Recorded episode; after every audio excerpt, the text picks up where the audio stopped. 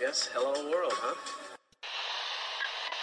Think about uh, maybe the possibility of winning here uh, today. Had a few thoughts uh, for my friend Sevi, and uh, this one is for for him. You've won Masters Championships. Where does this rank in your list of achievements? Number one.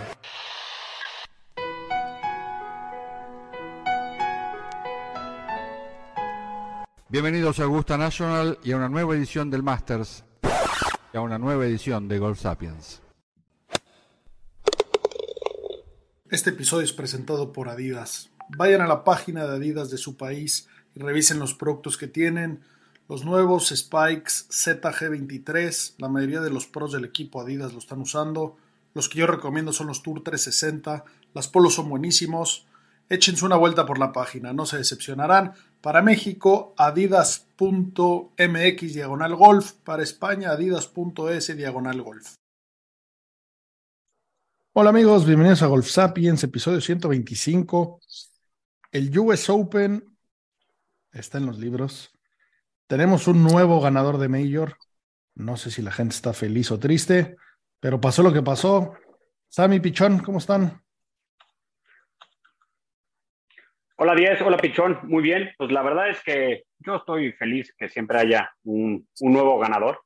Eh, en los últimos años pues, nos hemos estado acostumbrando a que haya nuevos ganadores, que los de antes ya no estén ganando tanto.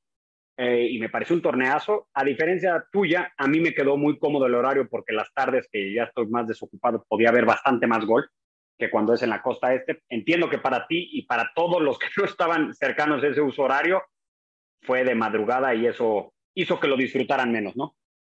Cuatro de la mañana acabó, acabó el torneo por acá. Eh, no, no cualquier torneo me hubiera esperado hasta las cuatro de la mañana. Un mayor es un mayor y más con lo, con lo caliente interesante que, que, parecía que se podía poner. Pero sí, bueno, esperemos que no se repita este horario próximamente, porque sí es, está bien difícil verlo fuera de, de América del Norte. ¿Cómo están todos? Sí, aquí estuvo bastante cómodo el, el, horario. Nunca tenemos esas, como dice Sammy, esas tardes de golf. Y bastante emocionante el, el, torneo con algunos pros y contras que ya entraremos en, en eso, pero bastante bien en general. Pues Wyndham Clark, personaje que hasta hace muy poco nadie hablaba de él. Eh, la verdad es que yo me enteré de su existencia hace como año y medio porque un host de un podcast que me gusta mucho le cadeó. Imagínense lo poco relevante que era que llevó a su compa a cadearle en un torneo del PGA Tour. Eh, y luego, bueno, pues sus números empezaron a, a, hablar espectacularmente de él. En el, en el Fantasy lo estuve jalando mucho, pero tampoco lo veía así como para ganar su primer mayor tan rápido, ¿no?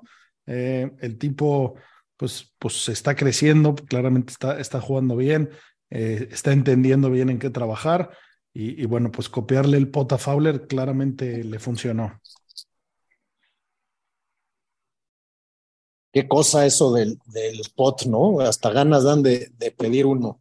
Un pot completamente hechizo que Ricky Romano, el Caddy de Ricky Fowler, lo traía en, la, lo traía en su bolsa. Fowler lo, lo prueba, manda a Odyssey a, por una réplica, luego lo ve Wyndham Clark y le hacen una réplica y ayer vi por ahí alguna noticia que otro, no, no tengo el nombre presente, y ya pidieron otra vez. Lo estuve buscando en, eBay y un pot que se vendía en 120 dólares ya lo están vendiendo en mil. ¿Quién ganó? ¿Quién perdió? ¿Qué pasó en el US Open? Wyndham Clark, pues bien por él. ¿Perdió Rory? ¿Otra vez estuvo tibio, igual que en el Open?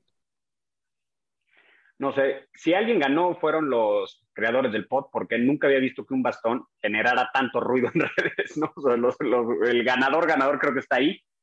Yo creo que, que se combinó. Por un lado, Clark hizo lo que tenía que hacer, que era mantener la, la ventaja. Eh, Ricky dejó de hacer más. Lástima, y Rory, Ricky, carajo. A ver, y, y no es que tenga algo en contra de Rory, pero pero siento que hay algo en su cabeza que no, o sea, no fue la decepción, como lo predije, no, no puedes considerar un segundo lugar como una decepción, pero le hace falta algo los domingos, o sea, hay, algo en él los domingos que, que, no me acaba de convencer, o sea, sí pega muchos greens, sí, pero falla alguna salida, en los momentos que no debes de fallar. Y el pot se le calienta el jueves y el viernes, pero lo necesitas calientito el fin de semana completo, ¿no? O sea, no, no Fue la copia día. del Open del año pasado. El domingo salió a no hacer nada, eh, temeroso, a dejar los pots medio cerquita, a cuidarse y, y- y a no tener los huevos de cerrar. Y, y la verdad es que no es como le he dado vueltas, pobre hombre, ¿eh? Si yo estoy emputado con él, eh, imagínate él cómo está consigo mismo, ¿no? Eh, y, y No, la verdad no, es que hablamos mucho de él, justo, justo leí como que evidentemente se habla mucho del tema y repito, nadie debe estar más molesto de la situación que él. Pero bueno, por ahí, lo dijo. por ahí decían, pues es que también hablamos de él porque está ahí, pero pues nadie está hablando de Kepka, que pues yo incluyéndome lo tenía favorito. Nadie está hablando de, de Justin Thomas, que fue a jugar como, como si fuera del, del, del Sunshine Tour ahí, que le habían dado una excepción de cagada, fue a tirar unos scores horrorosamente horrorosos.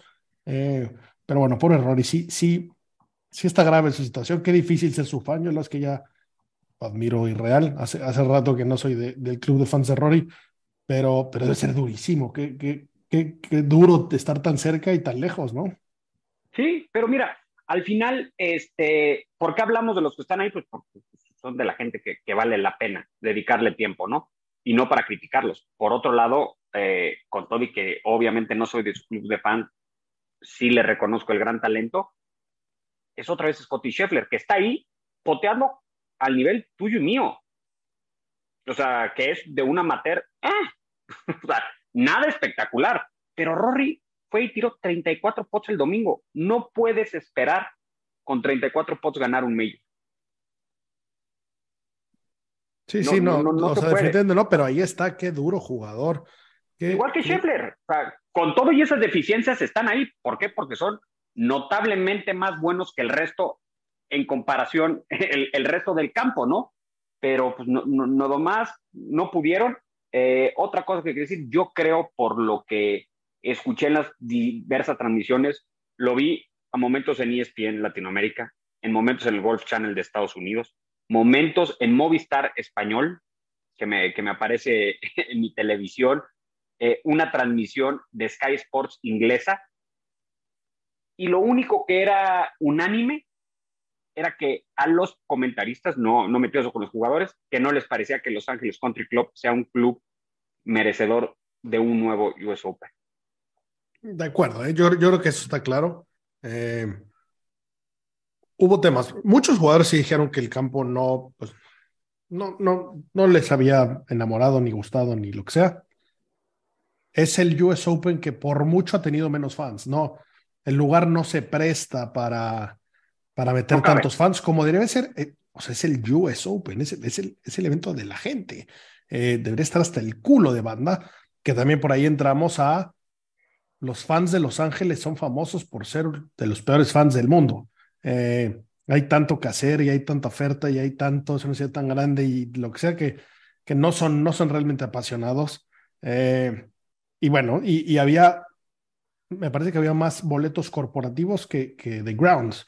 Entonces, sí, el, el, el venue creo que, una bonita prueba, fue diferente y creo que, creo que da igual, siempre se tiene que buscar un, un jugador diferente, eh, digo, un lugar diferente, pero de vuelta a los jugadores, sí, lo de Fowler fue una tristeza porque qué bien empezó, qué bien jaló, parecía, o sea, era, era la manera de, de culminar su, su regreso, ¿no? Eh, Garantizaba todo, no solo, es el jugador sin mayor que más lo merece de los que están en activo. Eh, y digo, porque ya no cuento a Lee Westwood, que fue número uno en el mundo un buen rato. Qué tristeza, pero bueno, no lo tuvo. Salió desde tempranito, salió que no lo tuvo. Rory sí pudo haber alcanzado. Y es que no esas Scheffler los rebasaba a todos, ¿eh? eh así que, pues qué tristeza por eso, pero bueno, de nuestros picks que hicimos, acabas de mencionar que lo de Rory no fue una excepción. Una súper decepción. Creo que gané. A todos nos fue bastante mal. En el book me salió carísimo este US Open. Pero bueno, mi ganador, Kepka, pues no le di. Nadie le dimos al ganador. Nadie, nadie de los nadies. Eh, más que la persona que se llevó los Spikes. Felicidades. Enhorabuena. Eh, a, quien, a quien ganó la quiniela de Golf Sapiens de México. Eh, yo me metí a Cantlay en el top 10 y el ojete cerró bogey bogey y quedó a uno del, del, del top 10, quedó empatado en lugar 14 con menos 2 y con menos 3 era top 10. Eh, y bueno, y mis chokes fueron perfectos. Homa no pasó el corte, como lo vi venir, y Rory decepcionó, no ganó. Creo, creo que me la superpelaron, ¿eh? ¿No? Salvo que alguien me convenza de que sus picks estuvieron mejores, eh, les voy a poner un castigo a todos. se, se, nos acabó, se nos acabó el US Open. La verdad es que eh, fuera de el horario que me pareció una mierda, que cómo, cómo dolió, cómo dolió la despertada del lunes. Eh, pues en general sí, sí, sí es un evento que, que disfruté. Definitivamente no quería que ganara Wyndham Clark. Entiendo que, que, queremos que haya nuevos ganadores y lo que sea, pero yo soy muy de la idea de que pues los majors eh, me gusta más que los ganen pues viejos lobos, personas, hay que ganárselos. Recuerda que por eso yo odiaba la situación de Kepka. Eh, me hubiera parecido tan hermoso que ganara o Rory o Ricky. Siento que le hubiera hecho muy bien al golf. Eh, por ahí muy sneaky Cam Smith, que, pues como que me ya no jugaba, pero pues parece que también es un poco la actitud de, de Kepka, ¿no? En, en Live hecho, hecho flojera y me da igual lo que pase. Y en, en, los torneos que importan, pues bien, ahí quedó en cuarto lugar en solitario. Tommy Fleetwood en quinto también, eh, pues gran, gran, gran torneo. Tom Kim reapareció, eh, ya se le quitó todo el, barro y la mierda que se le había embarrado en, aquella buscada de bolita. Eh, quedó en octavo lugar y luego, pues Ram, top ten, sin jugar, sin, sin, sin pegarle, jugando de su, su golf C, pues ahí, ahí pues metido, metido en, en el top ten, junto con Shoffley, que Shoffley no nos sorprende, ¿no? No nos sorprende que se haya desinflado. No, y tampoco sorprende que esté en un top 10 los siguientes 10 años. Tal cual. DJ, top 10. Parecía que en algún momento podía dar más lata, ¿no? Sí, cerró medio mal. Tiró ahí dos arriba el domingo. Eh, Morikawa también ahí, pues, pues más o menos. Eh, pues agarró el top 20. Kepka, jugando mal, ¿eh? Lo, lo, lo, tiramos mal. Y pues top 20 facilito, igual que Hobland, que Fitzpatrick. Eh, y unas, unas, unas cosas horrorosas de muchos jugadores que tenían que haber hecho un buen papel, ¿no? Sí, a mí creo que vale la pena ahora sí hablar un poquito más eh, y para no extenderos mucho. ¿Qué bache está pasando Justin Thomas, eh? Qué bruto. Yep. O sea, no lo. O sea, no, no, no le puedes echar más que la culpa al matrimonio o algo pasó. No es normal el nivel que tuvo tantos años, tan consistente, y que ahora esté jugando, o sea, que no esté pasando cortes, pero, pero por mucho. O sea, pero por mucho, mucho, muchísimo. Eh, o sea, quedó en lugar. Mira, el último, el último de, de los jugadores quedó en más nueve. Y el señor Thomas tiró. Más 14, ¿no? Lo perdí, lo perdí en la lista. Si no mal recuerdo, son más 14 en dos días. Más 14, así no, no olvídate, estaba diciendo mal. Es que me faltaba mucho para abajo. El peor fue más 20 Hank Leboira y Justin Thomas tiró 7-3-8-1. O sea, solamente estuvieron peor que él David Horsey, un inglés, Brendan Valdez, amateur, y Hank Leboira. Qué barbaridad. Sí, sí, sí. Para un múltiple ganador de Majors y múltiple ganador de eventos de PJ, sí, sí es un, un bache duro. Lo hemos visto mucho en ese grupo de amigos que se hicieron famosos en redes sociales por irse a su Spring Break, que hasta el pobre Gary Player les mandaba videos de invítenme. Pues, Smiley Kaufman ya de plano se volvió del media. Ricky Fowler fue el primero en caer, está saliendo. Le siguió con todo eh, Jordan Speed, que medio empieza a ver la luz al final del túnel. Que tampoco hizo el corte aquí. No, pero ha estado un poquito mejor. Y Justin Thomas fue el último en caer. Y está, yo creo que a punto de tocar el fondo. De ahí ya, mira, tiene una parte buena. Peor ya no le puede ir. ya, ya lo único que tiene es para arriba o, o irse al medio. Claro, pero ese sí, no es, ese sí es de los jugadores que, que esperamos mucho de él, ¿no? Se espera mucho de él. Y bueno, es un jugador que está en la Ryder sí o sí. Está sí, jugando sí, sí. basura y Horrible. sobre mi cadáver va a jugar el Ryder. Y creo que sí lo debería de hacer. Eh, pero bueno, son, son de esos jugadores que, que bueno, que está, está complicada su situación. Eh, y bueno, hay muchos nombres importantes que, que, fallaron. Mi, mi pick, mi querido Pablo Larrazábal, pues no jugó bien. No. Ortiz no jugó bien. Jason Day jugó del culo. Adam eh, Scott no jugó bien. Ese nos gustaba, caray. El puñetas de Kuchar jugó muy mal. Qué bueno. Eh, pues sí. Emiliano Grisho, que con lo, con, lo, bien que le venía pegando, pensé que iba a ser algo un poco mejor. Eh, no, no, hubo, no hubo mucho por ahí. Justin Rose también sonaba que podía. También jugó bastante mal. También jugó bastante mal. Adrian Meronk, tu pink, tu pick, ese me, ese me gustaba y, por poquito no hice el corte, pero, pero bueno, él y Phil se quedaron ahí justo en la rayita. Sí, no, no, no. A ver, todo esto quiere decir, o sea, hay que ser también, este, para la gente que nos escucha, no, no, no crean que somos así como que buscamos siempre la perfección. O sea, es un deporte o un juego bien complicado y esa es la prueba más difícil. O sea, nunca sorprende que en un US Open grandes nombres se queden fuera pues porque el campo se les complica más, ¿no? por sus estilos de juego, por lo que tú quieras, pero es para mí es notable la baja de juego actual por la que está atravesando Justin Thomas. O sea, eso es lo que, lo que me quedaría.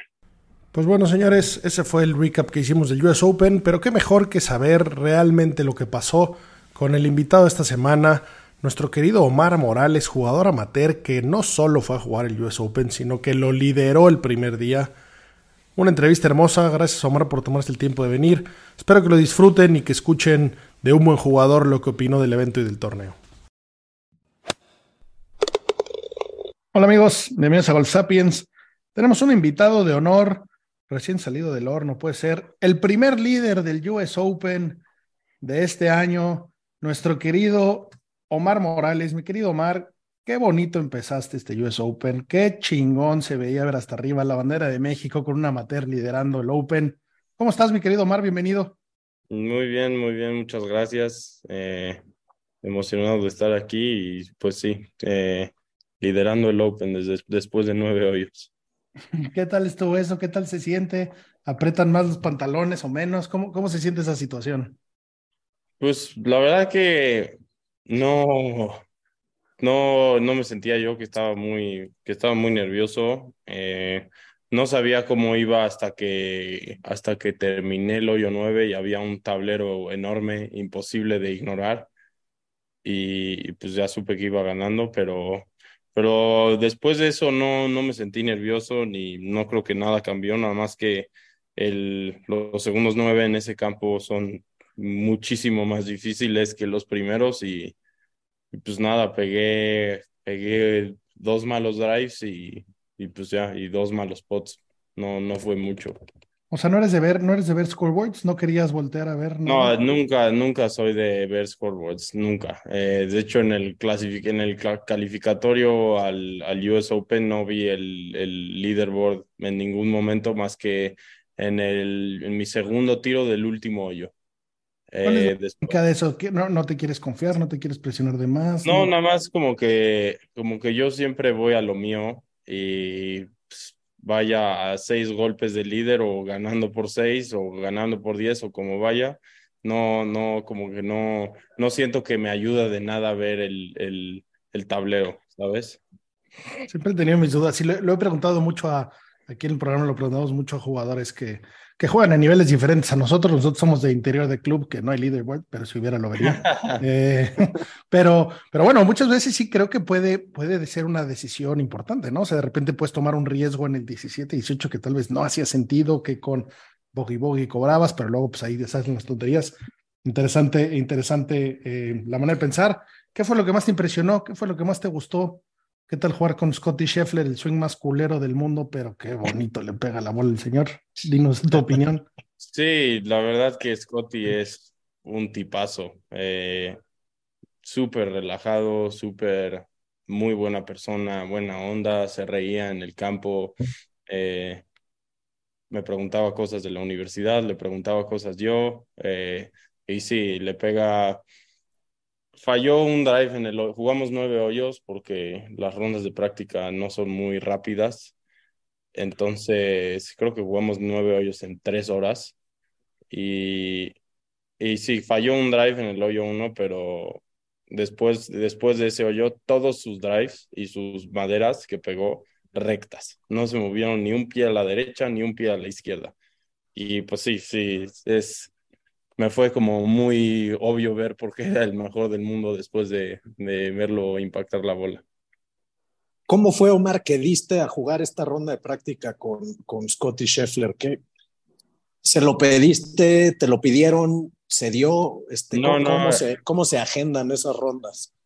Cuando te vas a registrar, te, te piden a qué hora te quiere, a qué hora quieres jugar y, y él estaba en el grupo creo que de las 11:50 y dije, bueno, pues, a ver, hay un lugar ahí abierto y le dije ahí a la chava que, pues, que me pusiera ahí. ¿Qué a toda madre? ¿Qué, qué, qué halagos te, te echó este cuate? ¿Cómo habló de ti? Qué, qué bruto, qué bien. Sí, la verdad sí, sí, sí, es, o sea, un tipazo. Eh, no porque haya hablado bien de mí o, o ni mucho menos, pero sí, un, un tipazo en general. Oye, Omar, y a diferencia de los otros torneos eh, de profesionales que tú siendo amateur has jugado aquí en México, ¿qué me podrías decir o qué nos podrías contar que es la mayor diferencia a jugar un Major y en Estados Unidos, ¿no? Y el US Open, que es como, como el Major de los gringos, el, el que les gusta. Sí, eh, o sea, ¿te refieres a comparar, a eh, comparando como con la gira de aquí de México? Sí, que, que has jugado la gira de México, ju- jugaste el Vidanta Open también en, en Puerto Vallarta, además del field, y, o sea, ¿qué, qué, qué es lo que más sientes que cambia, ¿no? O sea, obviamente jugar con Scotty Scheffler la ronda de práctica en México sería imposible, pero, pero en general, ¿qué, ¿qué es lo que ves que es más, qué es más diferente? ¿Qué, ¿Dónde hay más diferencia?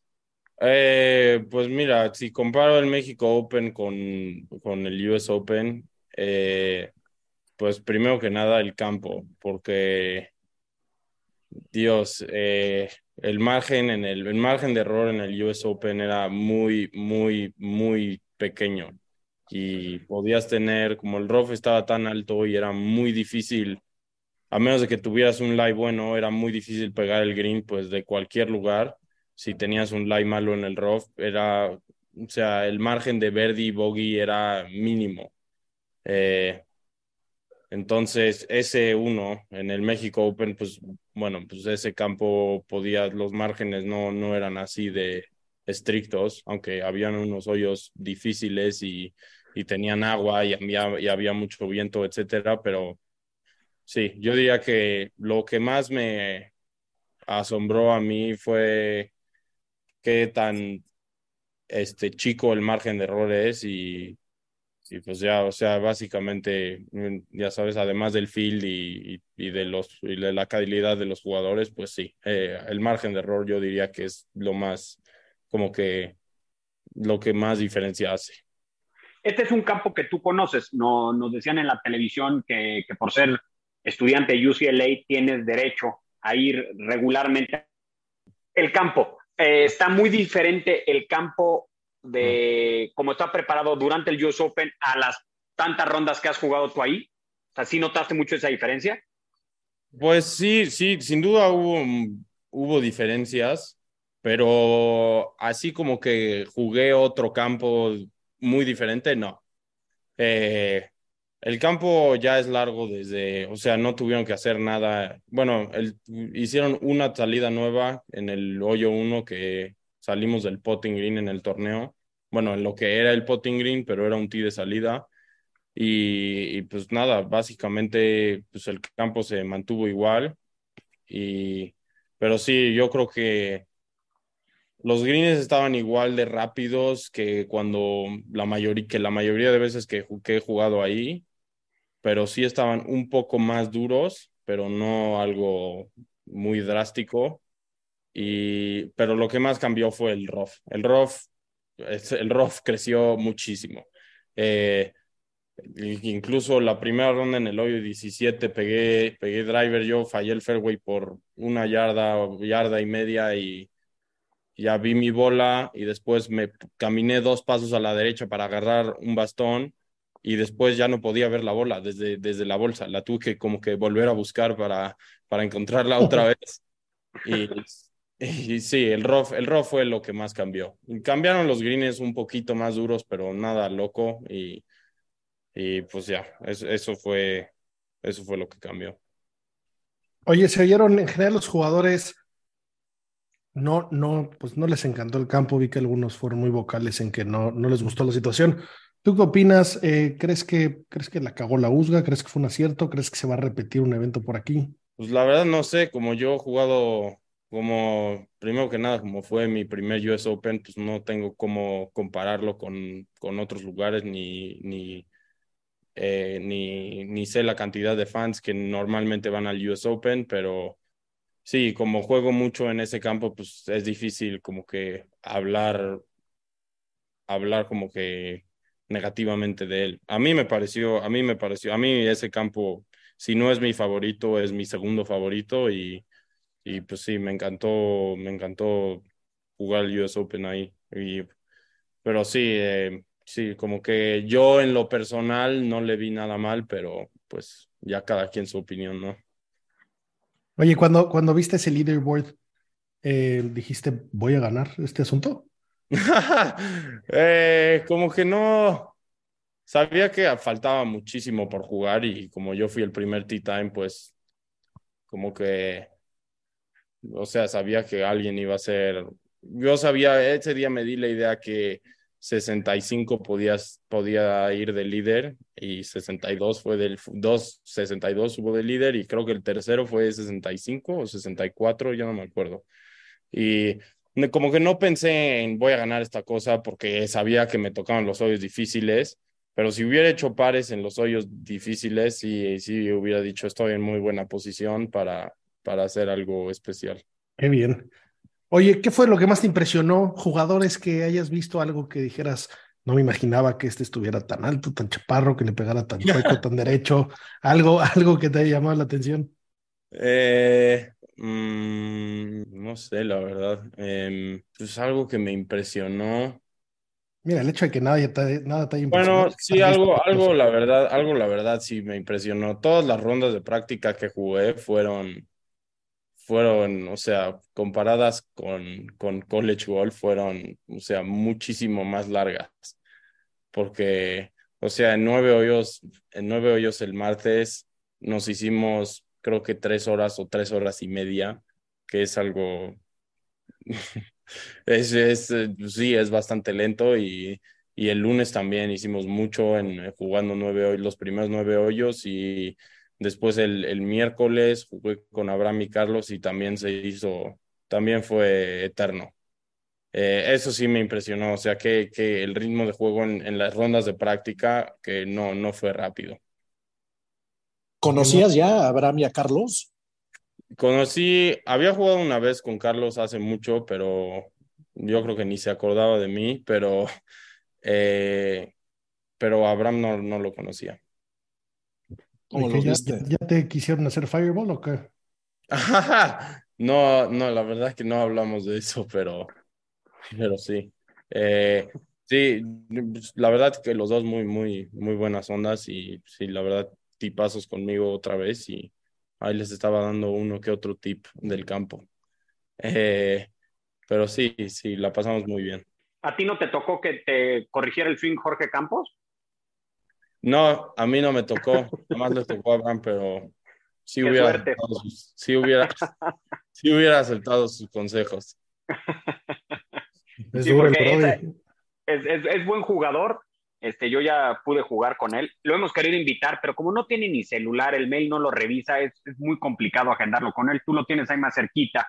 A ver si, si un día lo invitas y es muy fácil, nada más hay que comprarse un celular y, y abrir una aplicación. No, no, no, no, no, no es, no es cosa de rocket science, ¿no? Sí. Oye, Mario, Oye, Mario al, dale, regresando tantito al, al, al, primer golpe del torneo que te tocó, te tocó a ti, este, ¿qué sentiste? Me imagino digo, a ver, tu, tu primer mayor, los nervios, pararte en el, en el tee del 1, que te voceen y tú inaugurar, dar el golpe, inaugurar el torneo, ¿qué, qué sentiste? ¿Qué, ¿Qué nos cuentas de eso?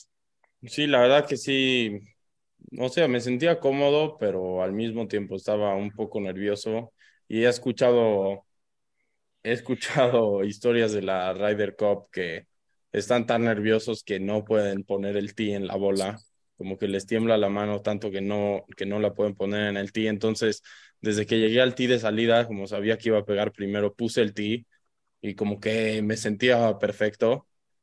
Y, y pues nada, vos ya me dije, dijeron mi nombre y, y pues nada, y aparte, como que me sentía, me sentía me sentía más nervioso antes de pegar, cinco minutos antes de pegar el tee de salida que ya arriba de la bola.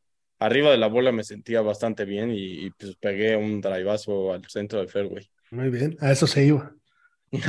sí, exacto. Oye, si, si, tú hubieras podido elegir el grupo con el que jugabas, ¿tienes algunos jugadores que, que, te caigan mejor o que te guste su juego o que te hubiera gustado jugar con ellos? ¿Cuál hubiera sido el, el grupo ideal con este field que había ahí? Eh, bueno, como jugué el martes con, con, con Scheffler, eh, yo creo que Scheffler otra vez porque sí, era, fue buenísima onda y es buenísima onda y, y pues sí me hubiera jugado me hubiera gustado jugar con él el, el primer día o, o, la primera y segunda ronda y, y también porque es el número uno del mundo y me hubiera gustado jugar con Mm, ¿Con quién más? Eh, tal con Brooks Kepka. Eh, porque, porque sí, nada más porque lo admiro muchísimo y, y pues todo lo que ha hecho con los con ganar cinco majors y en la forma en que los que los ha ganado pues es muy especial y es alguien eh, como que yo veo como un ejemplar leía por ahí que aunque eres mucho más joven que nosotros, eh, tu referencia, tu ídolo es Tiger. ¿Qué tanto crees que hubiera cambiado el hecho que hubiera estado nada más en la grada como visitante? ¿Crees que hubiera cambiado? O sea, ¿qué, crees que hubiera, o sea, en ti, eh, te hubiera gustado llenarle el ojo para que Tiger se echara un buen comentario tuyo, te llamara, te dijera, te diera algún tip? Sí, sin duda, sin sin duda me hubiera gustado. Eh, tener que Tiger tuviera contacto conmigo o yo con él, pero eh, sí, porque pues, es mi ídolo y, yo creo que es el ídolo de todos y cualquiera, cualquiera, cualquier persona que sabe algo de golf sabe quién es Tiger Woods y, y sí, eh, yo pues empecé a jugar por, por él y, y él fue mi ídolo cuando, cuando crecía. Pues estaría bueno que, que ganaras Riviera, entonces hay que poner eso a la lista de pendientes. Eh, ¿Has jugado por ahí? Sí, sí, he jugado por ahí. La verdad, la verdad es que sí, me, me encantaría jugar ese torneo y ganar ese torneo sería lo mejor. Oye, ¿qué, qué, ¿cuál es tu siguiente paso? Ya tienes medio mapeado, digo, ahorita estás en, en UCLA, supongo que estás sufriendo, es famoso porque hay chicas muy feas en esa universidad. Eh, ¿qué, ¿qué, sigue? ¿Hacia dónde vas? ¿Cuál es tu ideal? Entiendo que muchas cosas pueden variar, pero, pero ¿cómo está mapeado tu futuro en tu mente? Sí, como, como bien dijiste, todo, todo puede variar. Y la verdad que ahorita sigo planeando estar en la universidad y, y seguir jugando, seguir jugando golf amateur y colegial en el, en el nivel más alto y, y pues con todas las oportunidades que hay de PJ Tour University y, y, que te puedes, que puedes seguir como amateur aún que tengas tu tarjeta de, del Conferry o del, de la PGA, pues tiene muchos beneficios y eh, pues no sé, por ahora, por ahora a ver que eh, un pasito a la vez y, y, cuando sea momento, pues me haré profesional. Oye, en tu, en tu próximo torneo que tengas de colegial, eh, pues claramente tu rival van a decir, ay, güey, aquí viene el, el líder del US Open, vas a ahí tu, tu pin de, de player, tu, tu, tu, este del cinturón para, para recordarles contra quién están jugando? ¿Crees que, ¿Crees que les va a dar aún más miedo enfrentarse a ti? La verdad no sé si les dé miedo, pero, pero sí, sin duda es algo que me da confianza a mí y, y pues no sé si intimide a los demás y pues no, no, al final no estoy tratando de hacer eso, pero eh, en, en lo personal sí me da mucha confianza a mí de que pues pude, pues, o sea, durante 18 años pude pelear contra los mejores del mundo muy bien y, y pues hice las cosas también muy bien. Entonces, pues sí, fue un, es un gran paso hacia el futuro de mi carrera. Por ahí se ve, se ve Ballesteros era famoso porque llegaba al, al T del 1 a decir, hola, soy Severino Ballesteros y vengo a ganar, ¿tú quién eres?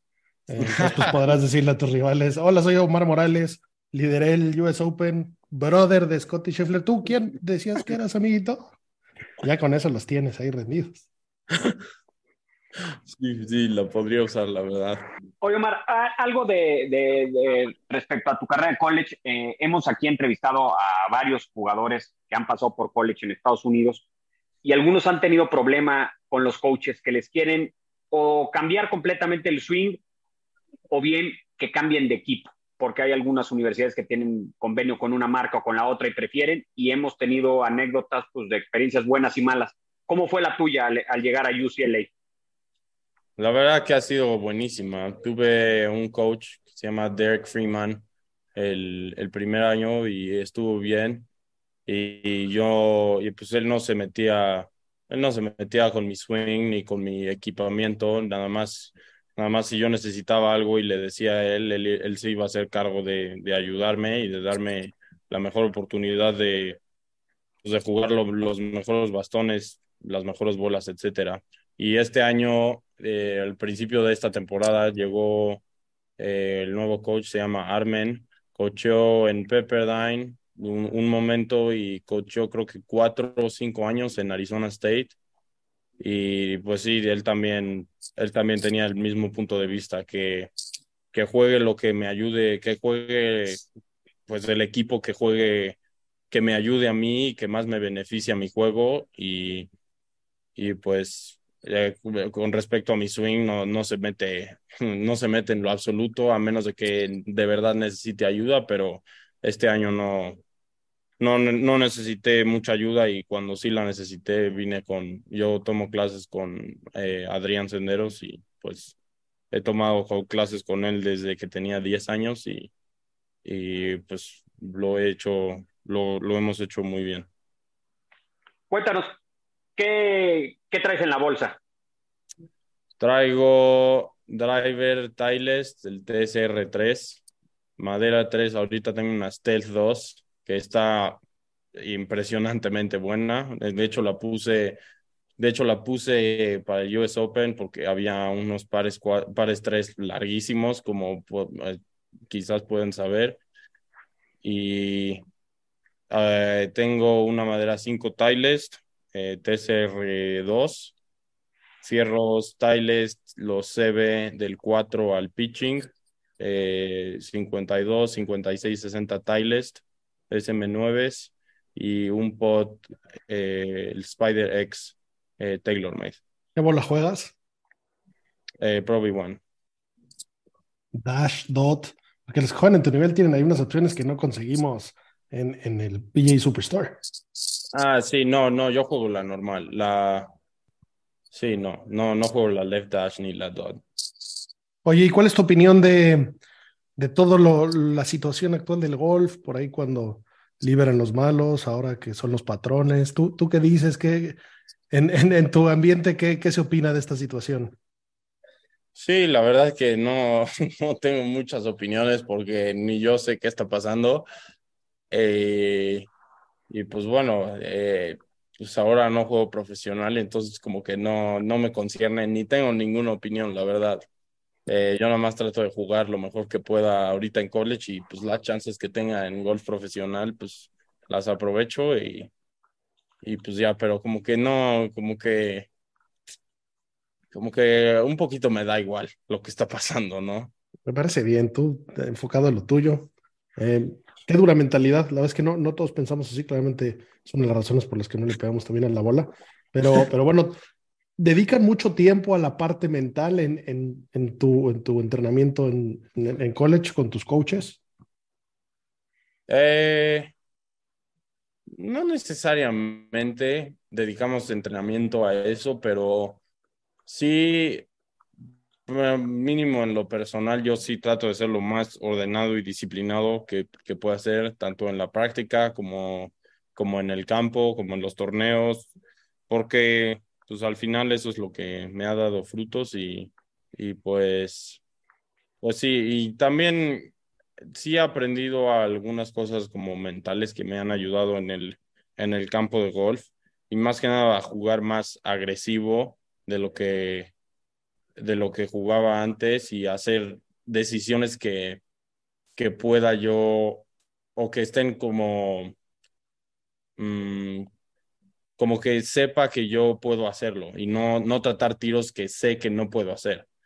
Eh, y sí, sí, pero no necesariamente estoy eh, súper enfocado en eso. ¿Cuál dirías que es la parte fuerte y débil de tu juego?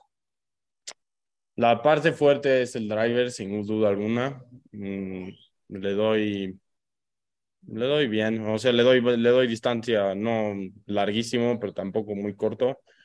Eh, y le doy bastante recto.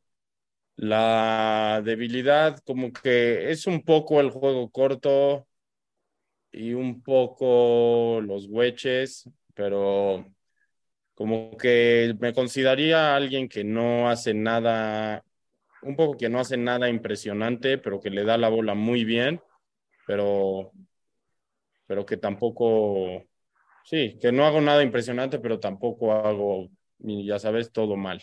Claramente. que tu entrenamiento es como, digamos, eh, general, genérico, no, no te enfocas más en algo que sientas que fallas, ni tampoco tratas de perfeccionar algo que tienes muy bien. simplemente seguir manteniendo el nivel. Sí, y siempre me aseguro de, aunque, aunque el driver sea mi fuerte, seguir practicándolo, porque si lo pierdo, si pierdo esa fortaleza que, tenga, que tengo, eh, pues eh, voy, a, voy a estar regalándole golpes a los demás. Entonces, sí, como que sí, como tú dijiste, muy genérico. Oye, claramente, pues el fin de semana no pasó lo que tenía que pasar, no, no estabas ahí en el grupo de honor, no estabas en los zapatos de Ricky para el domingo cerrar el asunto. Pero, ¿qué, ¿cuál fue tu opinión? ¿Qué opinaste de, de lo que pasó? ¿Crees que Wyndham ganó? ¿Crees que Rory lo dejó ir? ¿Crees que a Fowler le dio frío? ¿Qué, cómo, ¿Cómo lo viste tú? ¿Qué pasó? Eh, como que un poquito de todo, tal vez. Wyndham jugó un golf increíble, eh, especialmente el segundo día. Y yo creo que, en mi, en mi opinión muy humilde, yo creo que el punto donde cambió fue en el hoyo 14, que Wyndham pegó una madera 3 y la pegó ahí al, al rough que está alrededor de la trampa.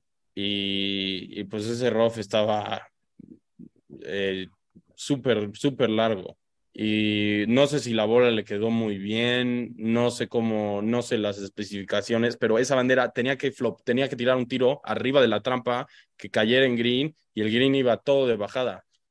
Fácilmente la pudo haber, es más, uno de mi, uno de los que iba en mi grupo la puso en ese exacto lugar y la puso en la trampa y la sapeó en la trampa.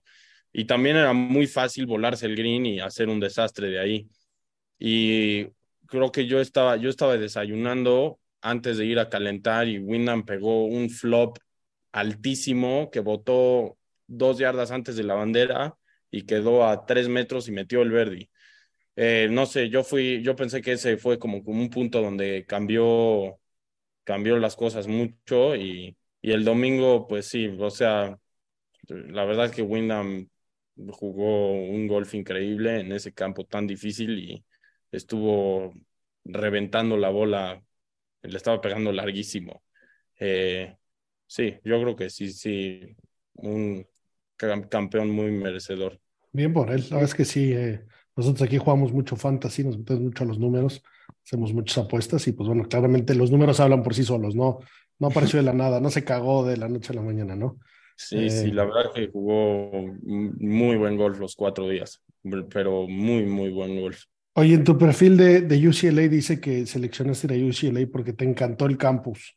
¿Qué es de cierto en eso? Eh, ¿Esa fue tu razón? ¿Qué otras opciones tenías? Eh, digo, si dice que me encantó el campus es verdad, pero yo creo que no es 100% porque, porque escogí la universidad que estoy. Pero lo que me, lo que me encantó fue los campos, uno, los campos que jugábamos, Dos, la cercanía que teníamos a los campos que jugamos, que eh, todos están muy cerca. Y, tres, como el balance académico con, con, eh, con, con el golf que teníamos. Em, y, y, muchas otras cosas, que había muy buen clima, eh, que el coach me caía bien, que, que el campus era, que el campus era también súper bonito, que era fácil ir a México, em, que jugábamos torneos buenos, que los torneos no eran, no eran súper lejos y, y, muchas otras cosas. Eh, pero sí, la verdad estoy feliz en, en, en UCLA y, y tomé una buena decisión. ¿Tienen más compañeros mexicanos ahorita jugando golf, eh, college golf en UCLA o eres el único? No, soy el único, pero tengo dos compañeros españoles, entonces hablo español todo el día. Bueno, y en Los Ángeles, no se habla español. el inglés en Los Ángeles es medio opcional, ¿no? Sí, sí la verdad sí. Oye, Patrick Cantlay es, es exalumno de UCLA. ¿Cuál es tu opinión de Cantlay? Pues sí, un jugadorazo. Tuvo una, una carrera de college impresionante y por eso se hizo profesional después de dos años y, y pues, yo creo que es el, lo vi, lo he visto en persona potear y no he visto a nadie que, hasta la fecha no he visto a nadie quien rueda la bola como él. Y sí, yo creo que las estadísticas hablan por sí mismas. Yo lo jugado he dormido. Nos parece brutalmente aburrido, pero qué jugadorazo. Es un superpoder tal vez, ¿no? Eh, ir, ir por debajo del radar. Pues, pues sí, la verdad que sí, como que no, eh, sí, no, no, o sea, no, no, no dirías que, que le da la bola como Rory McIlroy, pero, pero yo creo que si no es el mejor poteador del mundo, es uno de los mejores poteadores del mundo. Muy bien. Hoy, y va de vez en cuando a visitarlos al equipo de golf o algo así. Te lo pregunto porque en la entrevista eh, que el que le hacen a Clark dice que, que Ricky, son de la misma Universidad de Oklahoma, que Ricky sigue estando muy involucrado y que va muchas veces al año, va con el equipo, platica con ellos, entrena con ellos, eh, y pues no sé si, si sea costumbre únicamente de Ricky o sea tradición de, de muchos colleges. Eh, con, no, no he conocido yo a Patrick por, por la universidad, ni, ni lo he conocido como en persona, pero sí fuimos una vez con su coach, que se llama Jamie Mulligan, al campo donde Patrick practica y creo que esa vez no estaba, no estaba porque estaba tal vez en el, no sé, era por marzo, no me acuerdo, no me acuerdo la verdad, pero estoy seguro que él estaba de torneo y y sí, hemos, hemos estado con hemos estado con un cuate que se llama Parker McLaughlin, que está en Instagram como Short Game Chef, y nos ha dado, o sea, nos ha dado clases y muy, muy buena información en, en Short Game. Y con Kevin Chappell sí, sí lo, lo conocimos una vez que fuimos a, a Scottsdale, que, que es donde él vive. Y paso, ese Chappell jugó una, una President, la vez que tuvo, tuvo un gran momento Parece que Corey Paven también es de, de UCLA. Sí. Gran titán. Sí, la verdad, muy buena onda.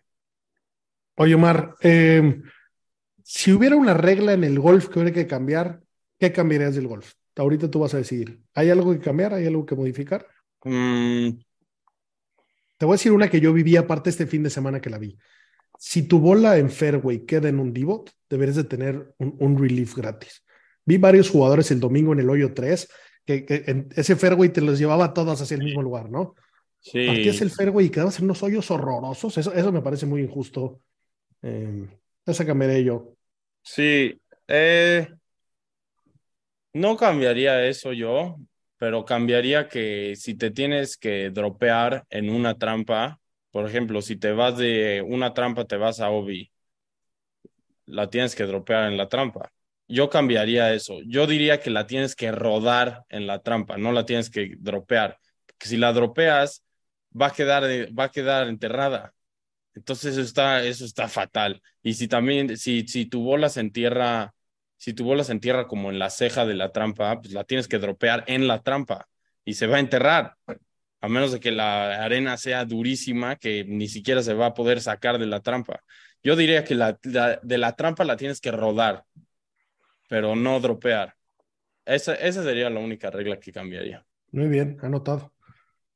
Oye, Omar, y bueno, última pregunta, queremos, queremos ser respetuosos con tu tiempo. ¿El mejor tiro de golf que has hecho en tu vida por la circunstancia, tal vez ese primer drive del US Open, por la dificultad, uno que haya sido favorito para ti, uno para ganar un torneo, uno para calificar. ¿Cuál te gusta? Uy, sabes, eh, he estado pensando en este tiro últimamente y yo creo que sí fue, sí fue muy, muy, muy importante. No necesariamente por la dificultad, pero sí, pero más que nada por el momento. En el, en el final qualifying del US Open no sabía cómo iba y pegué driver en el hoyo 8, que era mi penúltimo hoyo del día. La pegué y la pegué a la trampa y me quedó muy cerca de la ceja y la tenía que levantar muchísimo y tenía como 145, 150 yardas y y, y, pues nada, dije, no, no la puedo sacar a buena porque no sabía cómo iba. Probablemente si hubiera sabido cómo iba, lo hubiera sacado a buena. Pero, pero, eh, mi hermano me iba cadeando y, y, le dije que me la, creo que le dije que me la iba a jugar, agarré el pitching y yo creo que no le pudo haber dado más sólido a esa bola. Aparte le hice muy rápido al swing, salió perfecta, arriba de la ceja, botó en green, hizo un poco de backspin como a 15 pies, hice dos pots, hice verde al siguiente y pasé. Y, y sí, dije, y pensé, ese es el, ese fue, estaba tan, y aparte tenía un mal lie en la trampa, entonces sí, ese fue, yo creo que ha sido uno de los, si no el mejor tiro, el, uno de los mejores tiros que he hecho. Qué bien, mi querido Omar. Última pregunta, eres pro, vas a ganar un mayor, ¿cuál eliges?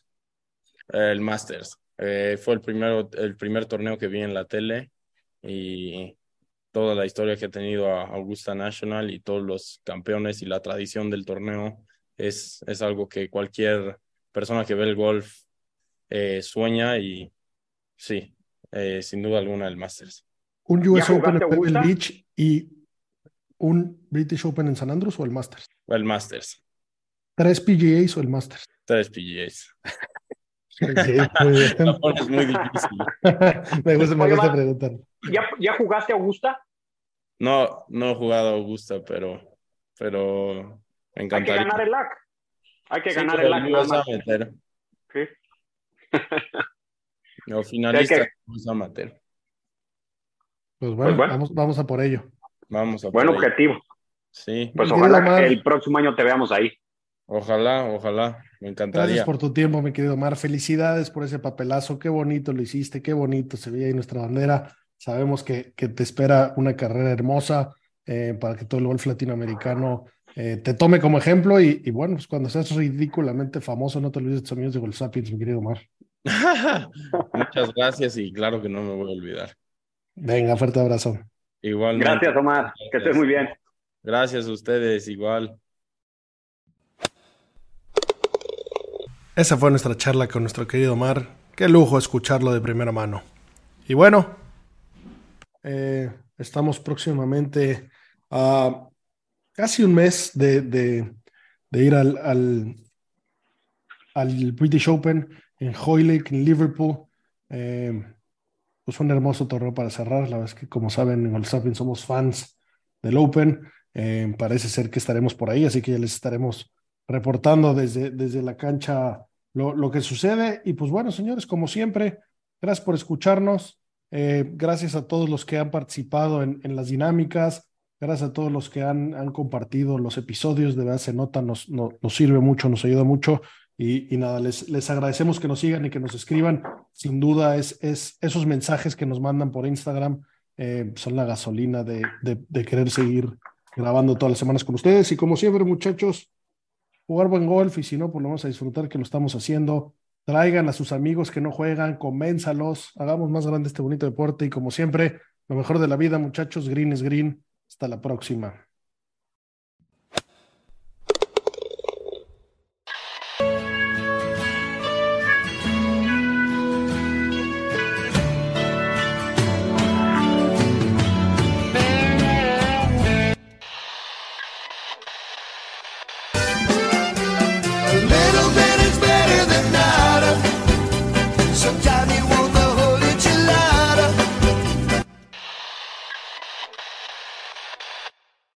Is Ryan here, and I have a question for you. What do you do when you win? Like, are you a fist pumper? A woohooer, a hand clapper, a high fiver. I kind of like the high five, but if you want to hone in on those winning moves, check out Chumba Casino. At ChumbaCasino.com, choose from hundreds of social casino style games for your chance to redeem serious cash prizes. There are new game releases weekly, plus free daily bonuses. So don't wait. Start having the most fun ever at ChumbaCasino.com. No purchase necessary. VGW. Void were prohibited by law. See terms and conditions. 18 plus.